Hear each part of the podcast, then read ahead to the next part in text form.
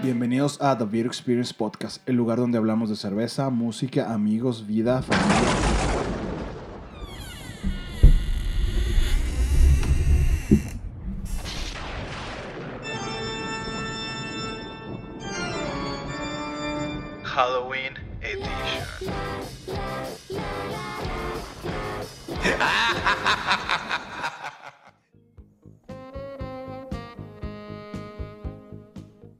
Hey, hola a todos amigos, ¿cómo están? Sean bienvenidos al episodio número 3 del especial de Halloween de The Beer Experience Podcast. Pues primero que nada, muchas gracias a todos los que nos escuchan, nos están compartiendo por todos lados, nos dejan mensajitos.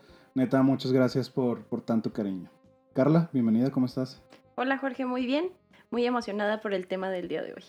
Excelente, este tema está bien combinado, bien extremo. Pero Ah. muy chido. Cervecísticamente hablando sería un blend de muchas cosas. Ok.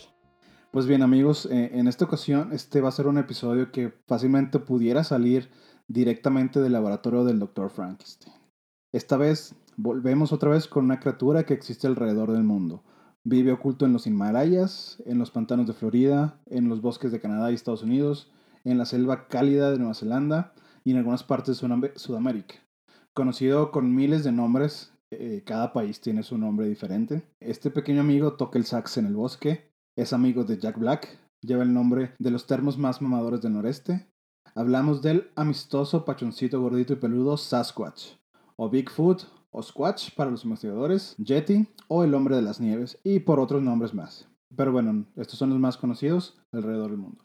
Este criptido es mundialmente famoso por sus patotas y miles de personas afirman que lo han visto o escuchado en los bosques. Existen pruebas contundentes, entre comillas, eh, de su evidencia, pero pues bueno, estas pruebas al menos no han sido comprobadas de que son falsas, así que pues no sabemos que si es real o, es mentira. Existen fotos, videos, hay audios de que quedan grabados en, en el bosque al, al Sasquatch, pero pues bueno, no, no sabemos qué pueda pasar. Existen un montón de teorías sobre el buen pie grande y pues la verdad es que no sabemos cuál es la real. Por ejemplo, algunos afirman que es un ser interdimensional, el cual su dimensión se cruza con la nuestra, por eso es que no podemos encontrar restos físicos de él o de su familia o, de lo que sea. Otros dicen que es una forma de Homo erectus que no evolucionó al mismo ritmo que nosotros, pero pues bueno, todos sabemos que Sasquatch es un ser inteligente y pensante, por eso se oculta de entre nosotros y por eso siempre anda ahí como que observando la gente que anda en el bosque y cosas así. Pero bueno, a mí la neta me gusta pensar que es solo un ser muy amigable y le gusta vivir en la naturaleza. Es hippie el vato, cuida de los arbolitos y no le gusta que lo vean. Le gusta su privacidad. Pero esta solo fue la primera parte de este episodio. ¿Alguien se acuerda de los vampiros? Pues no podemos olvidarnos de este icónico personaje del cine y la literatura del terror, desde Nosferatus hasta el pequeño Denis. Ahora hablaremos de estos seres de la noche que a muchos nos quita el sueño que se nos aparezca a la mitad de nuestro descanso a beber de nuestra sangre. Pero, pues bueno, ¿qué es un vampiro? Lejos de estos seres que nos enseñaron en las películas como Crepúsculo, que, paréntesis explicativo, yo era súper fan de estas películas en la adolescencia. Ya sé que eran muy sosas, pero pues, ¿cómo no te va a emocionar siendo un adolescente que el único chico pálido, místico y súper guapo, según esto de la escuela, Batman. se fije? No, bu- bueno, pues ahora Batman, y que nada que ver, la verdad. Pero imagínate que llegas y eres una niña común y corriente como muchas de todas nosotras, y pum, o sea, el único chico interesante, entre comillas, de la escuela se fija en ti. Pero bueno, ¿verdad? O sea, ya gracias a que empecé a envolverme en todos estos temas, conocí otro tipo de literatura y explicaciones más apegadas a la realidad cultural. Y conocí bien lo que es un vampiro. Y bueno, también como a mí me encanta el lado psicológico de las cosas, encontré una explicación un poco más real y no de tan de novela del siglo XX. Para la psicología, el vampiro representa como una parte oscura de nosotros mismos. El vampiro, en los arquetipos de Jung, sería la necesidad del ser humano como de representar lo que es el lado sombrío, eh, los instintos y los impulsos humanos reprimidos. Para Jung, el vampiro es una representación del mal como entidad, pero también de nuestra parte más atávica. Los vampiros son el Tiempo. reflejo ¿Qué es atávico? es como una parte del pasado y todo lo que tienes como arraigado con tus ancestros y todo eso. Ok, ¿Ok?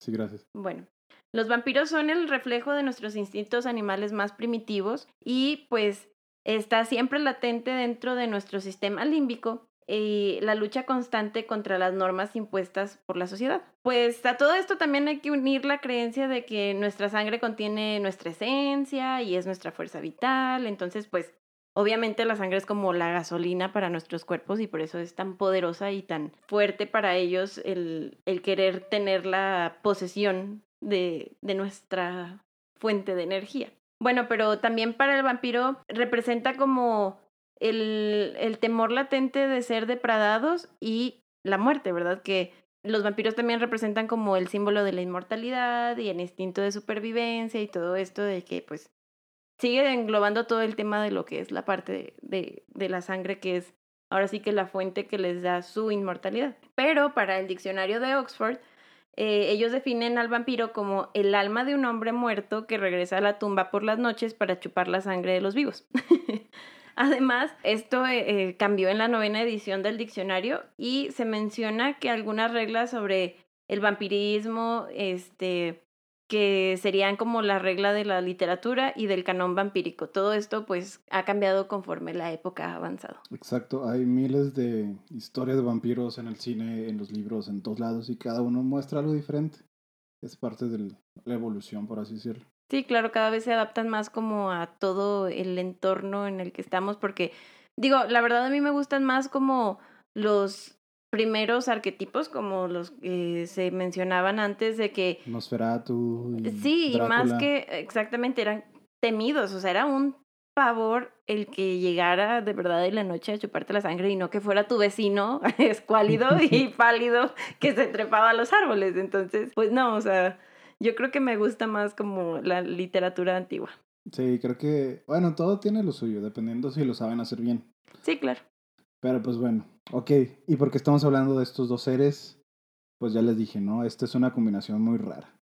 Y como este podcast es de cerveza, quiero presentarles esta combinación macabrosa de un vampiro y un Sasquatch. Hoy les traemos el Batsquatch. Batsquatch, Batsquatch, Batsquatch. Ese nombre que me gusta mucho decirlo.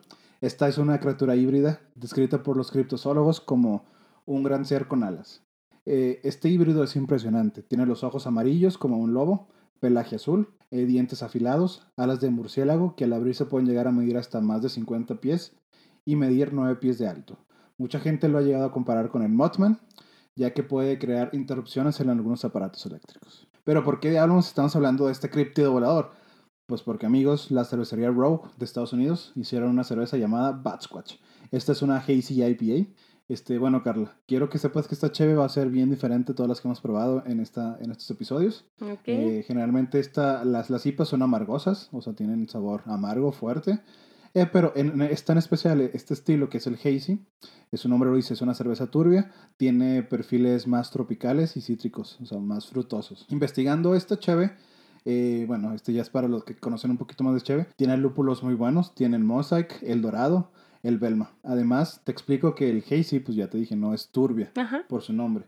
Tú la vas a ver muy opaca, no se va a ver transparente ni negra, va a ser color amarillo. Bueno, no la he visto todavía, pero ahorita lo vemos. Esta cheve, aparte de la malta, tiene malta de trigo y de avena. Eh, estos cereales son los culpables de su apariencia, así que se vea más turbia y de la sensación en la boca. La vas a sentir un poco más, más sedosita, más, más cremosita. Ok, Pero bueno, mientras seguimos platicando, eh, vamos a destapar nuestra cheve. Perfecto. Y bien, Carlos, mientras seguimos tomando nuestra cheve y disfrutando de estos temas, Escuchemos la historia de mi amiga Caro Maltos. salud. Salud. Bueno, pues em, te voy a contar dos sucesos.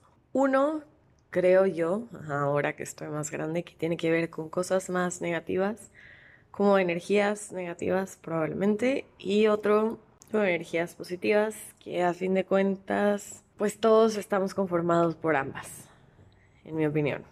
Cuando yo era más chica, empezando la pubertad, como 12 años aprox, yo vivía en Saltillo, en una colonia que está cerca de donde es ATV San Patricio.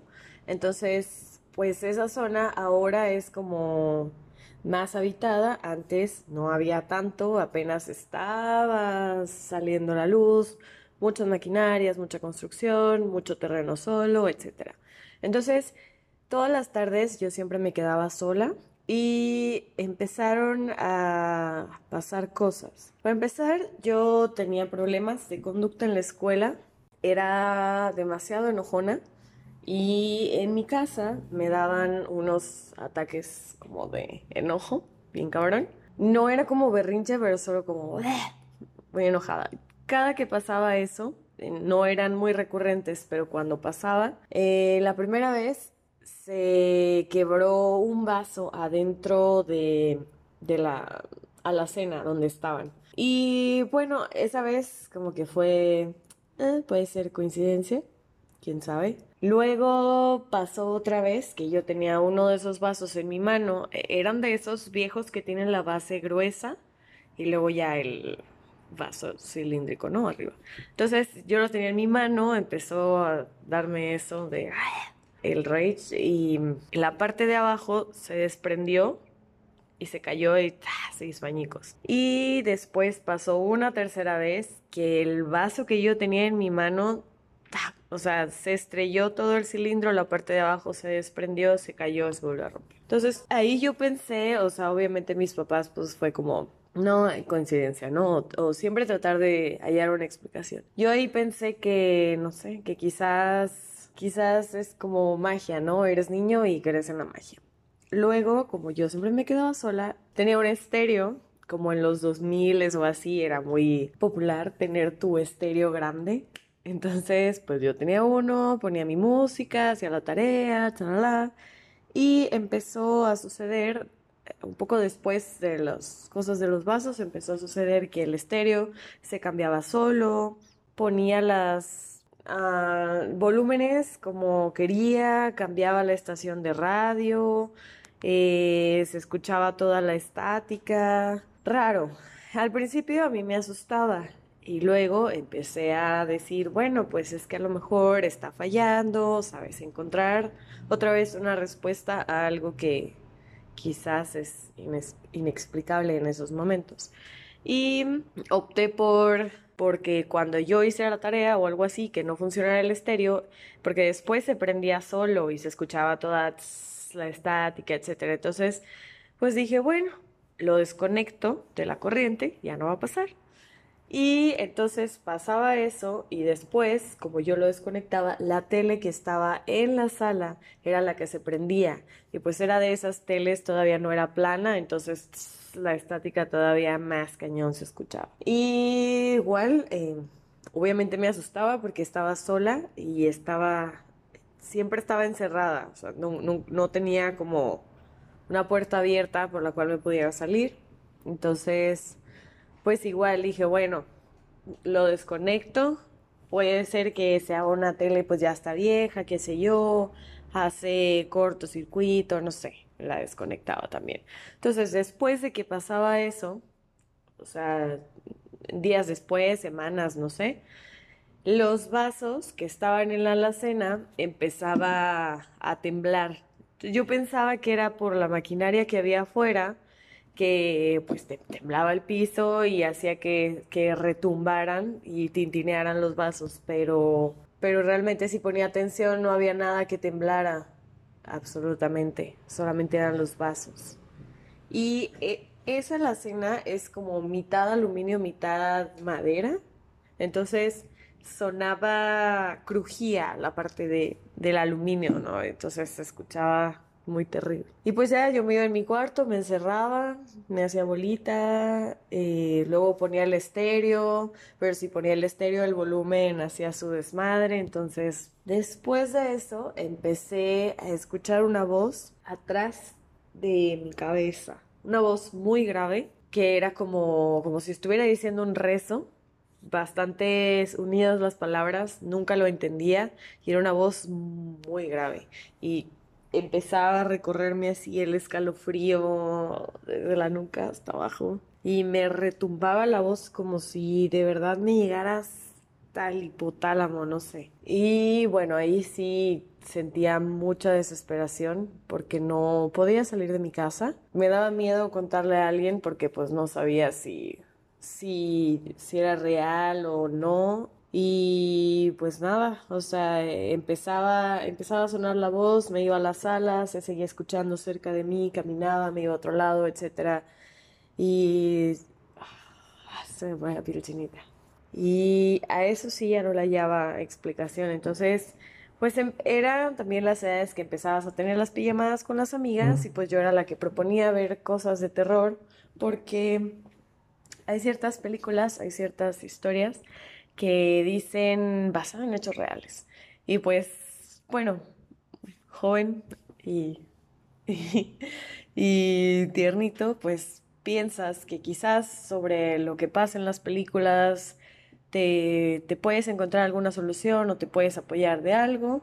Entonces, pues ya yo veía, no, pues rezan, eh, el exorcista, eh, los asesinos seriales, estaba Freddy Krueger también, entonces era como, bueno, a lo mejor en mis sueños puede ser, si yo rezo antes de dormir. Y después de eso empecé a tener ciertas pesadillas y empezaba a un hombre a perseguirme perseguirme, perseguirme, perseguirme y se escuchaba más o menos el mismo tono de voz de lo que él como susurraba. Y ese sueño pesadilla se repetía algunas veces. No era muy seguido, pero sí, sí había tenido ese sueño repetidas veces. Y después de eso, em, en ese cuarto donde yo estaba, hay una ventana entre el techo y, y la pared, eh, que es larga. Es para ver las estrellas y etcétera. Entonces, ahí siempre me gustaba ver la luna en la noche y después me empecé a dar cuenta que se veían las sombras de las piernas y los pies como si alguien caminara ahí arriba, pero no se escuchaba, o sea, el ruido de las pisadas, pero lo veía, la sombra y se traspasaba hasta pues a mis sábanas, ¿no? Entonces era, era raro y las primeras veces sí les dije a mis papás que yo creía que había alguien ahí arriba. Las otras veces pues ya, ya no dije nada porque nunca había nadie en persona física, pero tú sabes, tú sabes, cuando sientes la presencia de alguien, sabes que hay alguien ahí y terrible. Y bueno, después, eh, con el paso del tiempo, seguía con mis ataques de enojo, seguía quebrándose los vasos y optaron por cambiar la cristalería por plástico. Y me empezaron a meter a puras actividades así full toda la tarde, ¿no? De que metan a la niña básquet, natación, baile, etcétera, etcétera, para que estuviera ocupada toda la tarde y como que mi mente no estuviera pensando otras cosas. Y a partir de que empecé a cambiar las actividades en la tarde, dejaron de pasar esos sucesos, aunque el sueño, ese sueño a la fecha, hay veces que se repite. Y sigo sintiendo la misma sensación. Nunca he querido enfrentarlo, nunca he querido verlo. Siempre es, es el único miedo que he sentido y es el único que no he querido enfrentar Y bueno, hay otra historia que es totalmente lo contrario. Eh, cuando yo empecé a crecer, a partir de los 16 años, conocí a una persona que se ha convertido en mi tutora y ella le gusta mucho pues todo eso de la cábala, meditaciones, todo lo que tenga que ver con energías, fue, mm, pues a mí también me empezó a interesar. Y ella, cuando yo me fui de vivir a Saltillo, ella se contactó con una medium y me dijo que esa medium le había pasado, canalizado, sí, ya se dice canalizar, le había canalizado un mensaje para mí. Ah, ok, muchas gracias. Y después cuando vine de visita a Saltillo me dio mi mensaje, estaba escrito en, en papel. La señora es una vidente y o sea, no ve. Entonces todos los mensajes que ella canaliza a través de una grabadora, la grabadora los manda a la impresora y se imprimen. Entonces, en ese mensaje era Carolina, mensaje de tu ángel. Eh, si supieras lo que hay en tu interior, dejarías de estar tan triste. No estás sola. Algo así. Se me hizo muy raro. No sé. Me regresé En ese momento estaba viviendo en Guadalajara. Me regresé, regresé a Saltillo. Sí lo tomé en cuenta, pero realmente nunca le hallé un significado porque pues estaba en esa búsqueda de que, no sé, ah, búsqueda espiritual, búsqueda energética. No, obviamente me di cuenta que rezar no valía la pena y que pues en este caso la religión católica que fue la que se me impuso pues tampoco porque es a base de la culpabilidad, ¿no? Bueno, ese es otro tema. en algún punto me encontré con esta medium, con esta vidente, y empecé a tomar cursos con ella en cuestión energética, sanación cuántica y todas esas cosas que tienen unos nombres sofisticados, pero a fin de cuentas tratan las energías y, canalizas tus energías, ¿no? Entonces ella empezó a dirigirse conmigo y empezó a canalizar un mensaje de seres que siempre han estado conmigo, acompañándome y que me empezó a decir como cosas clave. Generalmente cuando alguien, no sé, vas a que te lean las cartas o no, tú te pones como un poco hmm, aparte, tratas de ser hasta escéptico y poner en duda todo lo que te dicen. Pero cuando tratan cosas que nadie más sabe más que tú, porque realmente pues sí estuve muy sola, entonces ahí fue donde me puse a pensar. Ella me dijo que, bueno, no era ella. Eh, cuando empezó a canalizar, si nunca han tenido la experiencia de canalizar, de estar con alguien que canalice, pues tú sabes que esa persona tiene un tono de voz, tiene sus ademanes, tiene su forma específica de ser. Y cuando empiezan a canalizar es como, como que les da un ataque así respiratorio y luego viene como calma. Si tú eres espectador, como que sientes un ambiente raro, no incómodo, pero es diferente. Y la persona cambia la voz, cambia su manera de moverse, sus ademanes, cambia todo. Entonces cuando se dirige a mí, pues yo ya sabía que no era ella y me dijo que ellos siempre habían estado conmigo, que en los momentos que yo más me sentía sola, por ejemplo en los parques, cuando me salía a jugar sola, cuando estaba en la cochera, em, que siempre se habían manifestado conmigo en forma de viento, no aire, viento, sabes que el viento es algo que se siente más. Y me mencionaron diferentes situaciones, ¿no? Que para no hacer el cuento largo, pues después me quedé pensando, llegué, llegué a la casa, empecé a pensar sobre eso y pensé, ¿es verdad? Cuando hubo ocasiones donde yo me sentí más sola, sí había viento, sí pasaban las hojas fuerte, algunas incluso hasta chocaban conmigo y no me sentía mal, ni me incomodaba el viento, me quedaba ahí y me gustaba. Y en una ocasión a mí me dieron un balazo en una pierna y la bala entró y salió por a un lado de la vena arteria femoral. Sabes que si esa vena te la cortas, te sangras rápido. Entonces, pues no sé, quizás Quizás yo sabía dónde estaba esa vena, pero no sabía si exactamente había tocado la bala o no ese lugar. Todo estaba lleno de sangre hasta el piso. Sí, es como las películas que se hace un charco de sangre inmediato.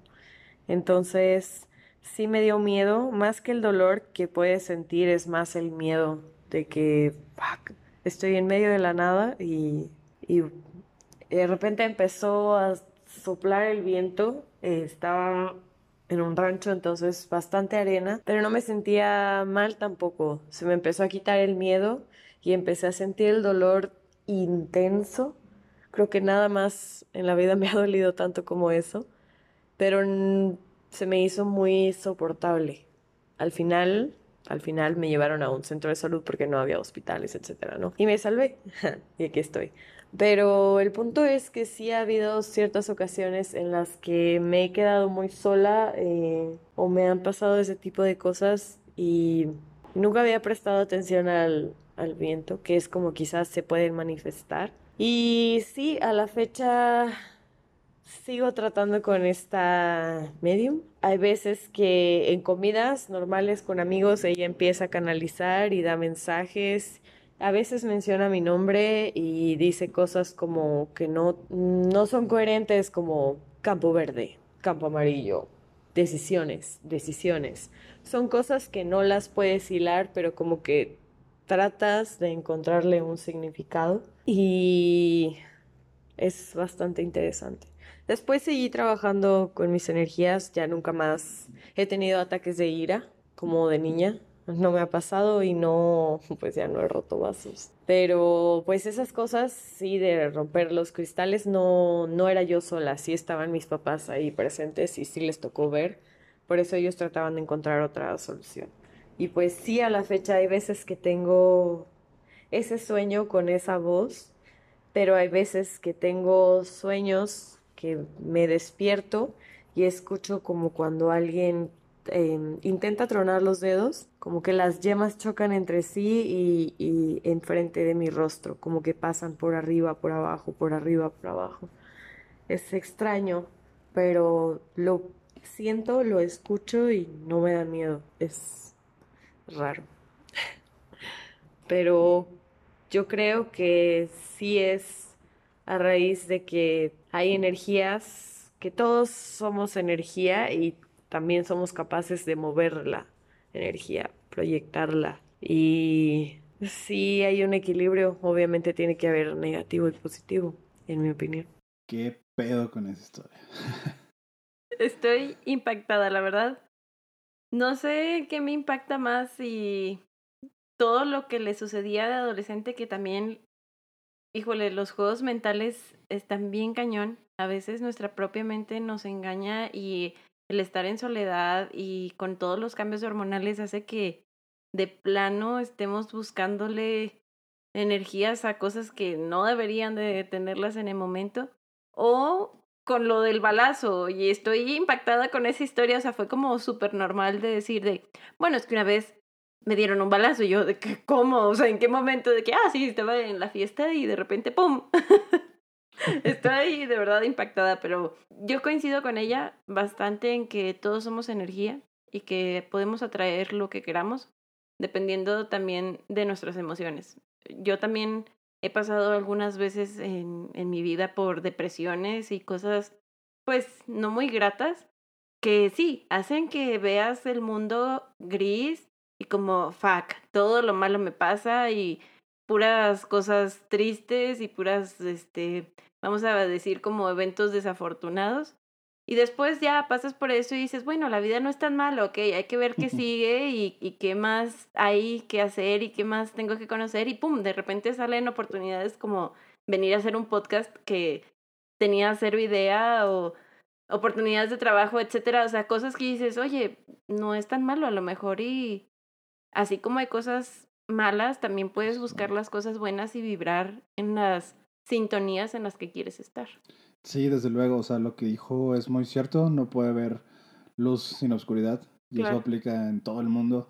Hablando de las sintonías, digo, lo primero que, que empezó solamente cuando estaba escuchando lo de los vasos era poltergeist, sin pedo. hay algún poltergeist por ahí. Digo, al final de cuentas uno mismo alimenta los poltergeists con su misma energía no sabemos qué pasó, o no sé. Hay muchas historias, pero pues bueno, lo bueno es que ya no te pasa tanto. Pero sí, o sea, esta. Ahora sí que Caro se rifó y nos mandó una muy buena, como que parábola de vida. Sí, no, y algo en que te quedas pensando que dices, no manches, o sea, es algo real y el haber estado en soledad y todo, que alguien más haya venido a decirle cosas que solo ella sabía, y es como que te hace reflexionar bastante de qué hay más allá que no vemos diariamente. Sí, ay, güey, ese tema sí está medio cañón, porque también hay, hay charlatanes. Sí, claro. Y ponle tú a veces que no sean charlatanes, conocí una historia, no voy a decir nombres, son, son famosos, pero digamos que una persona fue a que le leyeran sus ángeles y total, le descubrieron muchas cosas que, que si eran ciertas, según él. Total, el vato ya se le había creído, todo bien chido de repente esa misma persona conoce a una persona esotérica que está dentro del mundo y él le dijo, ¿sabes qué?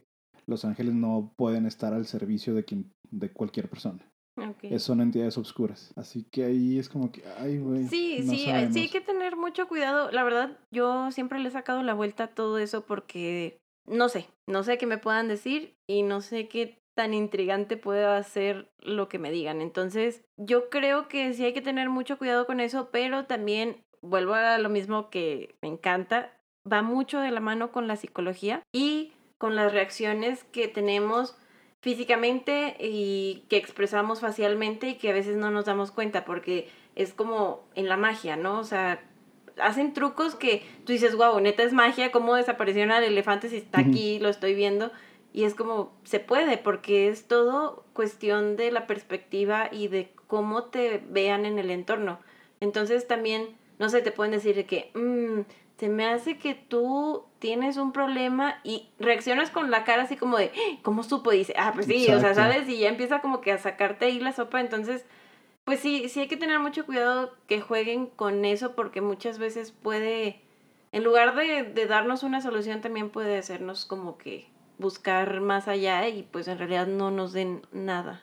Sí, ah, es un tema algo complicado, está muy complejo, es muy bueno. Pero pues bueno, este podcast no, no es tan largo. Sí, no habla de eso. Ya después hablaremos de eso, está, está bien cabrón. Y dime, Carla, ¿qué te pareció la chave? Bueno, la verdad, ahorita estaba meditando cuando la, la estaba probando. Tengo que ser sincera en que la zombie cake fue mi favorita, la primera, porque estaba muy fuerte y dejaba como el amargor y todo esto que decíamos del sabor a café. Pero para hacer una cerveza rubia, digo, no sé si se dice así, pero para mí pues, No. es, es rubia. Eh, no, es hazy. Ok. Está muy bonita porque está muchísimo más espesa, sí se ve más opaca, como tú decías, de que se iba a ver más, este, Con más turbidez. Sí, ajá, más turbia, no, no es turbia, es como opaca, o sea, no se ve a través del líquido como con las otras. Y vi que hizo mucho menos espuma y cuando la olí, de hecho, lo pensé muchísimo, yo creo que huele como a mandarina, o sea, sí huele el cítrico, cañón, como mandarina, como... Ay, va a ser una referencia bien mala No que me van a querer sacar o no sé. Dilo, dilo sin miedo. Como de juguito Jumex, así de que abres el botecito de Tetra Pak y hueles al jugo Ajá. así bien concentrado a mango, o el de naranja o el, que sea, o sea que huele súper concentrado. No, de hecho no está mala la referencia. Ah. Eh, mucha gente adentro de que estamos aquí es un juguito, porque sí, por el estilo, o sea, es normal decir y- eso. Y te lo juro que, por eso te digo, la zombie cake me gustó mucho porque sabe cerveza y es como que, ah, una cerveza, ¿sabes? O sea, está bien fuerte. Y esta sí es como que, hasta bien rica, sabe a juguito, me deja como que, sí, la sensación en la boca mucho más fresca, más rica, y sí me la puedo estar tomando. O sea, sí me podría tomar un six de esta cosa. Este, ok. No, eh, mira, la, la, esto pasa mucho dentro de las personas que no toman cheve. Por ejemplo, esta es una IPA. Mucha gente cuando empieza a tomar cheve, las IPAs no les caen. O sea, porque es por, por el amargor que tiene, como que dicen, no, no, le hacen el feo al principio. Pero una vez que te van entrenando el paladar y se van acostumbrando al amargor, uno se vuelve bien fan de este tipo de cheves. Así que es normal que, que no te haya gustado tanto como la zombie cake. No, no, y es que sí está muy rica. O sea, la verdad sí, te digo, para, para hacer una cerveza clara, me gustó mucho. O sea, prefiero una de estas que Sí. una coronita. Aquí no decimos clara ni oscura. Ok, perdón, pero tienes que enseñarme más al respecto porque sé cero, Jorge. Ah, esto es una IPA, no, está Ok. bien. De eso se trata de que vayamos aprendiendo todos juntos. Sí, no, o sea, es, es, es lo bonito de este mundo, que puedes encontrar sabores bien locos y las próximas cervezas te van a sorprender, Ok, créeme. Y pues bueno, siguiendo con el Bat Squatch, mi buen amigo Bat Squatch, eh, pues realmente uno de los primeros encuentros que hubo fue en 1994 en Pierce County en Washington. El señor Brian Canfield iba manejando bien a gusto su camioneta y de repente esta se murió, o sea, se apagó la camioneta. Brian platica que un- una gran criatura aterrizó enfrente de él y cito, era como humano con alas de murciélago, también con un pelaje azul muy abundante. Eso fue como de los más notorios y más descriptivos que hay, porque toda la gente desde que lo vio de lejos o cosas así. Entonces es como que un vato que le aterrizó de frente. Es igual, por eso lo comparan con Mothman. No sé si has escuchado algo de eso. no, la verdad no. Bueno, después te lo platicaré porque es Ok. meternos en mucho, mucho lío. Esto fue de los más representativos que he habido en el Bat Squatch. Realmente no hay tantos avistamientos como es con el Bigfoot o cosas así. Sí, claro. Pero pues bueno. Eh, también Ya para terminar con los avistamientos del Basquatch, uno fue aquí muy cerquita, fue en Texas, en Hidalgo County, eh, donde un padre y un hijo estaban cazando venados. De repente, este vato, el Basquatch que llega y se agarra, agarra al papá y se lo lleva volando. ¡Ah! Y ya desde que se le iba volando varios metros, el, el hijo pues estaban cazando, le disparó y ya como que le dieron y ya lo, lo, Lo tiró, soltó. lo soltó ya el vato que ahí todo. Se rompió varias costillas y un chorro de moretones. Y también de que ha sido los más cercanos. Pero según estaba leyendo que al menos 10 personas diferentes lo han visto en, en, en los bosques y así. Incluso dos oficiales de policía también afirman haberlo visto, pero pues bueno, este, no sabemos. Yo creo que al final de cuentas esto es otro más como el chupacabras o las hadas o Sí, todo claro. eso, otro criptido más. Sí, no, y creo que, digo, ya cuando estaba viendo las imágenes y todo, como que sí lo quiero reconocer de algún, no sé, alguna película o en algún lado lo he visto, pero bueno, pues yo creo que va dentro de todos estos mitos que la gente este, ha dicho a través de, de sus historias y de las cosas que han visto, ¿no? Pero, bueno, o sea, vamos a seguir con la parte de los vampiros, Jorge. Yeah. ¿Tú sabes cómo nació un vampiro? A ver, dime. Bueno, pues, ok, para esto también existen muchas versiones, también dependiendo, pues, como decíamos, de la zona geográfica en la que estén, pero pues por lo general sabemos que un vampiro nace a través de un acto cruel. Por ejemplo, los suicidas se supone que se convierten en vampiros. También eh, lo hacen aquellos que hayan sido como maldecidos por su familia o por sus padres. Entonces, ¡pum! Te dicen de que, ah, maldito, y ya, te convertiste en vampiro. Sí, digo, no, no creo que sea así, pero No, no me imaginé, ¿verdad? este, y también, pues ya sabes, como siempre, la iglesia, los católicos ortodoxos, ellos también pueden eh, o tienen el poder de convertir a alguien en vampiro mediante una maldición. Y pues también sabías que si un gato negro pasa sobre tu tumba, eso te puede convertir en vampiro. Eso nunca lo había escuchado. Pues así de fácil y así de sencillo puede ser uno de ellos. Qué chingón. Ah, ¿No? Súper fácil. Sí, súper fácil, pero pues bueno, dentro de la literatura, por lo normal, este, el proceso de transformación requiere pues como de una intervención de otro vampiro, que es lo que vimos pues siempre como en la película de Drácula y en todos estos libros, que las víctimas del conde se transforman en vampiro lentamente, pues por el proceso que él hace de pues convertirlo, ¿no? De chuparle la sangre y todo esto. En entrevista con el vampiro también se necesita que la víctima beba la sangre del vampiro para convertirse. Y por ejemplo, Ellie, la protagonista de Déjame entrar, es convertida en vampiro mediante un ritual oscuro. Y pues cómo dejar pasar el libro de lo que ya hemos hablado en un capítulo anterior, el de Soy leyenda o Nocturna, que pues el vampirismo no es nada más que un virus, tal cual como la gripe, que pues te transforma como en un monstruo sediento de sangre y que quiere vivir en la oscuridad y así todo raro. De hecho, ahorita que dices eso de un virus, ah, no sé si viste American Horror Story Ajá, Hotel, ¿sí? es lo mismo. Ahí es, es, el- es un virus, el Ah, vampiro, y te conviertes y tú chupas la sangre de Sí, otro sí. vampiro. Sí, pues digo, va ahí por, por los mismos... un chorro, ajá. Y aparte, eso es lo que decíamos antes de que va como que transformándose a través de el tiempo y cómo se va requiriendo en la actualidad todos estos nuevos relatos. Pero bueno, pues no teman. Como quiera, si llegan a ver un gato sobre una tumba, este, hay una solución. Porque hay diversos métodos para matar a un vampiro. Oh, yeah. O sea, no es como que ya valió. Pero eso también depende mucho de la región en la que estemos hablando, porque, pues como saben, los más comunes son rodear la tumba con rosas silvestres, entonces espero que haya por ahí unas rosas para que puedan detener No creo. la pero- conversión.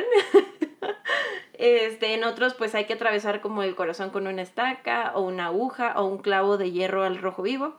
Pero esto es más como una metáfora, como para que clavemos o el vampiro quede clavado a la tierra y no pueda como, o sea, transformarse y, volver a la vida. Otras formas de evitar también es, este, llenar la boca con ajos, monedas de plata, piedras, eh, dejar clavos de hierro bajo la lengua o atravesarlos con uno. En algunas zonas rurales también existen las creencias, bueno, esto es más como para allá para Europa y todas esas este, regiones, pero ellos tienen las creencias de que los vampiros son más activos en las noches de San Andrés y San Jorge. Yeah, San Jorge.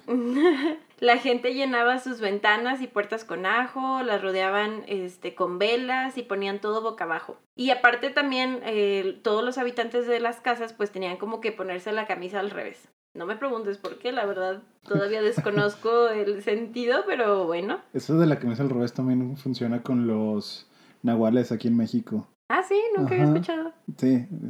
Ok, bueno, tiene algo yo creo ahí que ver. Pero bueno, pues también otra forma de mantenerlos alejados es pasar toda la noche en vela contando historias de vampiros, porque pues no podrán acercarse mientras alguien esté contando una historia de ellos. ¿Tú crees? Eh, no. Como que yo siento que los invitas más, pero bueno, se supone que es como que están hablando de mí, no voy a visitarlos. sí, o sea, ya, ya me tienen ahí cerca, mejor no. voy con uno que no me conozca. Este, bueno, pero pues bueno, el, folclore de los vampiros es enorme. Este, su sombra se extiende por todo el mundo y se ha hecho innumerables novelas, libros, películas, etcétera, etcétera, etcétera. Cómics. Sí, claro. Al respecto, de hecho dije, Jorge me va a decir cómics. Eh, al respecto de, de, los vampiros y tanto que ha llegado a perder el, el horror de sus relatos, como era lo que decíamos hace rato, o sea, como que ya perdió, no la magia, porque sí, sí, todavía te digo, si a mí de adolescente me provocó algo ver Crepúsculo, creo que todavía tienen su buen lado de encontrarle cómo meterlo a la actualidad, pero... Que, da miedo, ajá. Ajá, y, y, no tanto como miedo, sino como ese, mm, vamos a decir, intriga de saber quiénes son en realidad. Pero bueno, pues hay mucho de qué hablar sobre los vampiros, ¿verdad? Y todos los contextos en los que se relaciona, como está la sexualidad también. Y el giro de 360 grados que le han dado a todo el folclore de estos seres permitiéndolos enamorarse de ellos con un tipo de síndrome de Estocolmo, porque pues si te pones a pensar la verdad, si no son como Edward Cullen y son más como Drácula, de que van y te acosan y a fuerza quieren como beber tu sangre. Se supone que te encantan, ¿no? Cuando los ves a los ojos. Sí, se supone que sí tienen cierto, pues va dentro de todo este tema, pero pues bueno, para ya ahora sí cerrar como todo el tema, porque si siguiéramos platicando de todo esto tendríamos que hacer como 20 episodios para terminarlo, porque hay infinidad de cosas que hablar sobre los vampiros, pero bueno cada vez los van integrando más como la normalidad de las vidas diarias de todas las personas y pues que es como si fuera uno más de nosotros. Ah, sí, eh, de hecho, tú lo dijiste, eh, lo hemos dicho, se ha ridiculizado. Sí, claro. De hecho, Hotel Transilvania es la, el mejor ejemplo de eso. Sí, y como a los niños, de hecho mi hermano acaba de cumplir años y él quiso ser Drácula. Y es como, ah, sí, soy Drácula, ¡yay! Y tú así que, oye, sí sabías de dónde viene Drácula, o sea, y mi tío le contó la historia de que, oye, yo fui al, al castillo y Drácula era esto y se cuenta esto y shalala. Y mi hermano estaba fascinado, pero al final de cuentas, pues sigue siendo como, ah, una caricatura y bien lindo y todo bueno y los monstruos no son malos. Eh, sí, es meternos ya un poco más de la psicología, porque bueno, si hablamos de Drácula, pues fue Vlad el Empalador, ¿no? Que realmente él no tenía nada de superpoderes, simplemente era muy sanguinario y ya, de ahí nació la, pues la historia, el mito del vampiro. Y pues ya el más clásico es el de Bram Stoker, que pues es que todo el mundo lo conoce, pero está muy chido, digo, creo que el, vampiro es muy elegante, es un ser nocturno, misterioso. E, es muy bueno, es de los mis personajes favoritos. No es el que yo me he clavado mucho en ellos, pero está muy chingón todo. La verdad, cuando incursioné más como en todo esto de los vampiros fue con la Liga Extraordinaria y la parte de eh, los Hawker. Ya ves que pues la esposa es la que se queda en la liga y todo esto y ella pues es la como la vampiresa, entonces wow, para mí era como espectacular su personaje y verla y que tuviera todo este porte así de obscuridad, pero se veía muy normal, ¿sabes? Entonces me gustaba mucho esa combinación, entonces desde entonces siempre me ha gustado bastante. Sí, de hecho, bueno, esto ya yo creo que ya es medio fake. Sí. No, no, lo que voy a decir. Este, hay un tipo que se hace llamar vampiro. Ok. Según ellos, este, beben sangre. O sea, no tienen colmillos, simplemente sacan la sangre de, entre ellos mismos para Sí. alimentarse, que no salen de, no- de día porque les baja la, su fuerza y su La vitalidad. energía. Ajá. Te- y según ellos, no es que sean malos, sino simplemente son vampiros porque están son más elevados que todos los humanos en conciencia y cosas así que están más no se meten en conflictos, no matan personas nada de eso, pero que hay muchos vampiros en todo el mundo, según ellos. De hecho, no sé si sean los mismos, pero los que yo vi son de Nueva Orleans y es como toda una comunidad de gente. O sea, es como una familia de diferentes familias, ¿verdad? O sea, de repente llega y, ah, quiero ser vampiro con ustedes, y ok. Entonces, entre ellos también hacen eso de que se sacan la sangre como de alguna zona, no sé, tipo de la espalda, pasan ahí donde le está haciendo la incisión, todo muy quirúrgicamente y muy limpio. Y lo beben entre ellos y conviven como familia, pero está muy extraña la cosa, la verdad. O sea, sí, Sí. se veía bien extraño, pero pues bueno, ellos creen en lo que hacen y a final de cuentas los ha convertido, entre comillas, en una familia. No, sí, ya sé de los que hablas. No, estos supuestamente son entre ellos mismos, o sea, no pueden meter a alguien ajeno. O sea, simplemente Ah, toda su vida han sido la misma familia y entre hermanos y así, tíos y primos y todo. extraño. Bueno, Jorge, y ahora vamos a seguir con esta historia que nos mandó una de nuestros followers. Ahí por Instagram nos contactó y quería como relatar su experiencia paranormal. Entonces vamos a escucharla y a ver qué tal te parece. Excelente, let's go. Hola, hola, ¿cómo están? Mi nombre es Rocío Valdés, yo soy coach deportivo y eh, les voy a platicar mi historia de terror el día de hoy. Me encanta muchísimo lo paranormal, me encanta eh, Halloween, esta es mi temporada favorita del año. Y bueno, gracias a Dios nunca he pasado por alguna situación que me haya sacado un pillullo fuerte. Pero bueno, aquí va mi historia de terror. Hace cinco años me casé. no, no se crean. Em, la única ocasión que sí me saqué de onda fue muy chiquita. Em, me quedé a dormir en casa de mis abuelos. Y em, en, una de, uno de esos días, pues yo estaba en primaria, estuve, estaba a punto de, de despertar. Eran las 6 de la mañana y yo me había quedado a dormir en una de las recámaras de mis tíos o bueno, en el cuarto de los tíos, que ya no, ya no vivían ahí. Entonces, em, recuerdo clarita, mm, claramente, que em, yo estaba acostada y desperté lagañosa, media modorra y medio nublado. Vi a alguien enfrente de mí. Era una mujer de tez blanca, cabello negro, con un vestido blanco. Eso fue lo único que alcancé a ver. Pero la verdad, como estaba demasiado dormida, no le tomé importancia. Pero me, volví a dormir, pero sí me quedé así como que pensando de esas veces que dices, ay, güey. y eh, bueno, ya posteriormente me, me desperté, me cambié y ya me fui a la escuela. Y bueno, pues ya platicando la situación así con mis, con mis abuelitos, mis tíos, mi, mi papá, mi mamá, eh, resultó que, que mi mamá también había eh, estado en una situación similar también cuando estaba joven, antes de tenerme. En esa ocasión mi mamá también estaba dormida en su recámara y ella eh, recuerda que alguien se le acercó y le hablaba así como despacito y le decía, eh, Rocío, ella también se llama igual que yo. y eh, Rocío, eh, ven, le decía algo así como ven. No recuerdo muy bien la historia, pero mi mamá decía que también como que media modorra volteaba a ver la, eh, a la persona y también era, era blanca, eh, tez blanca, cabello negro y pues su vestido blanco. Entonces ella pues obviamente como que pues estaba dormida y la mandó a la fregada.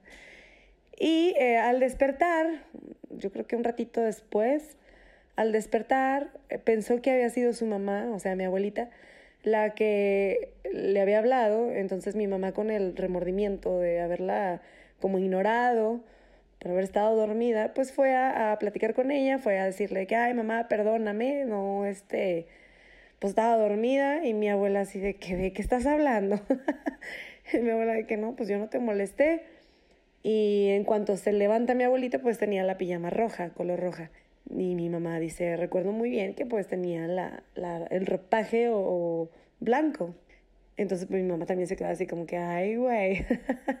Entonces, pues bueno, sí, sí, este, han sucedido cosas muy paranormales en casa de los abuelos. Yo creo que cada uno de nosotros tenemos esas anécdotas terroríficas que nos platican los abuelitos y las abuelitas. Y pues bueno, la, la mía es esta, espero les haya gustado. Ojalá, ojalá nunca, nunca, nunca me pase algo tan cañón, porque en verdad que para no decir una palabra, soy bien, pero bien, bien, bien miedosa. Entonces, esperemos que no, que no me pase nada gacho. Y bueno, pues me despido. Muchísimas gracias por abrirme este espacio. Y mi Instagram está como Rocío-Valdés con ese coach. Y muchísimas gracias. Cuídense mucho. Saludos. Pues qué miedo con estas historias. De verdad que todas nos tienen así con los pelos de punta escuchando qué es lo que va a pasar después. ¿Y a ti, Jorge, qué te pareció? ¿Qué te puedo decir? Siento que nunca iré a esa casa porque, no sé, digo, creo que no son energías agresivas ni malignas. Eso es lo eso es la parte buena del malo. ¿Positivo? La pequeña parte positiva. Pero como quiera, no manches. Qué impresión. Más que miedo, impresión, porque digo, no es agresivo, así que. Sí, Sí. más que, o sea, las dos ya tienen como el mismo relato en tiempos súper diferentes porque todavía ni tenía a su hija y ya después de que Ajá. ya estuviera ella fue como que, oye, yo también lo vi. Está cañón. A lo mejor ahí tiene que ser algún tipo sanación no sé. No sé, pero qué miedo, la verdad. pues bueno, no olvidemos que este podcast es de Cheves, así que, bueno, lo que yo pude percibir de esta Cheve, la neta es la primera vez que la pruebo. Me gustó mucho, súper tropical, notas bien cítricas, como ya lo dijiste.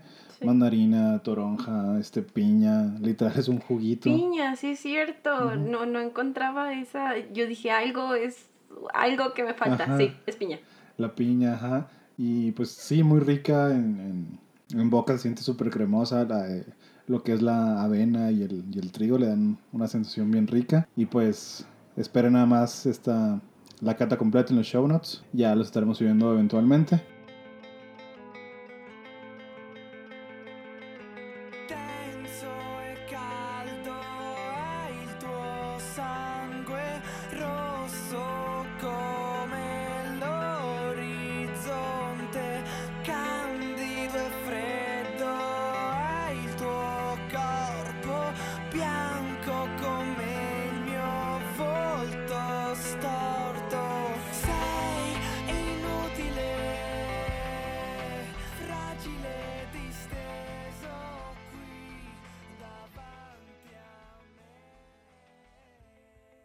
Este episodio estuvo bien, bien variadito. Hablamos del buen Sasquatch, mi amigo el pie grande, de vampiros, de la abominación que nace del amor entre un Bigfoot y un vampiro. El Batsquatch, Batsquatch, Batsquatch. Bat Squatch. Está bien chido, la neta. No hay fotos tan buenas que tú digas están con ganas, pero las ilustraciones que hacen pues, la gente está bien chida. Hablemos de la lata de Rogue. Sí, de fregona. hecho la impresión de la, de la lata está muy bonita. Me gustó mucho. Los colores que usan son mis favoritos. Eh, bueno, sí, digo, en general, estos vatos de Rogue hacen muy buenas etiquetas y diseños, pero pues esta está bien fregona. Y aquí dice la lata, dedicada a la leyenda. Así Ok. que, qué buen episodio. Eh, con esto damos por concluido este capítulo. Muchas gracias a Caro y a Rocío por compartirnos sus historias y sus anécdotas. Así es, y pues sin nada más que decir, más que muchas gracias por seguir escuchándonos. Eh, nos vemos en el siguiente episodio y por favor, por favor, por favor, sigan compartiendo este bello y diabólico podcast. En todos los medios para seguir creciendo la comunidad cervecera en México. Me incluyo ya siendo un poquito parte de Fuck todo yeah. esto. que todavía digo que clara y obscura, pero bueno, ya estoy Touch, aprendiendo touch. las, las palabras. De verdad, muchísimas gracias por estar escuchándonos, por darle tanta vibra positiva a todo este proyecto que está muy chido. Y pues por seguir escuchándonos, por favor. Este, mm, recuerden mantenerse macabrosos y, Y cervezosos. cervezosos.